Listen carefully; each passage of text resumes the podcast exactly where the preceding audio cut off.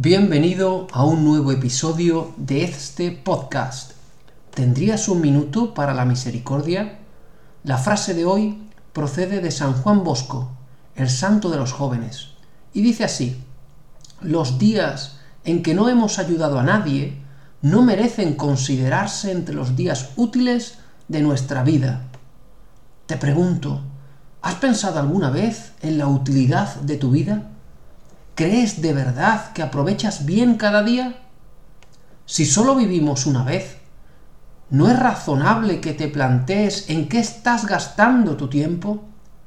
Hoy has escuchado la respuesta. Los días en que no ayudas a nadie realmente no son días útiles de tu vida. Por tanto, ánimo y lánzate a ayudar a alguien hoy mismo. Practica la misericordia. Jesús, en ti confío.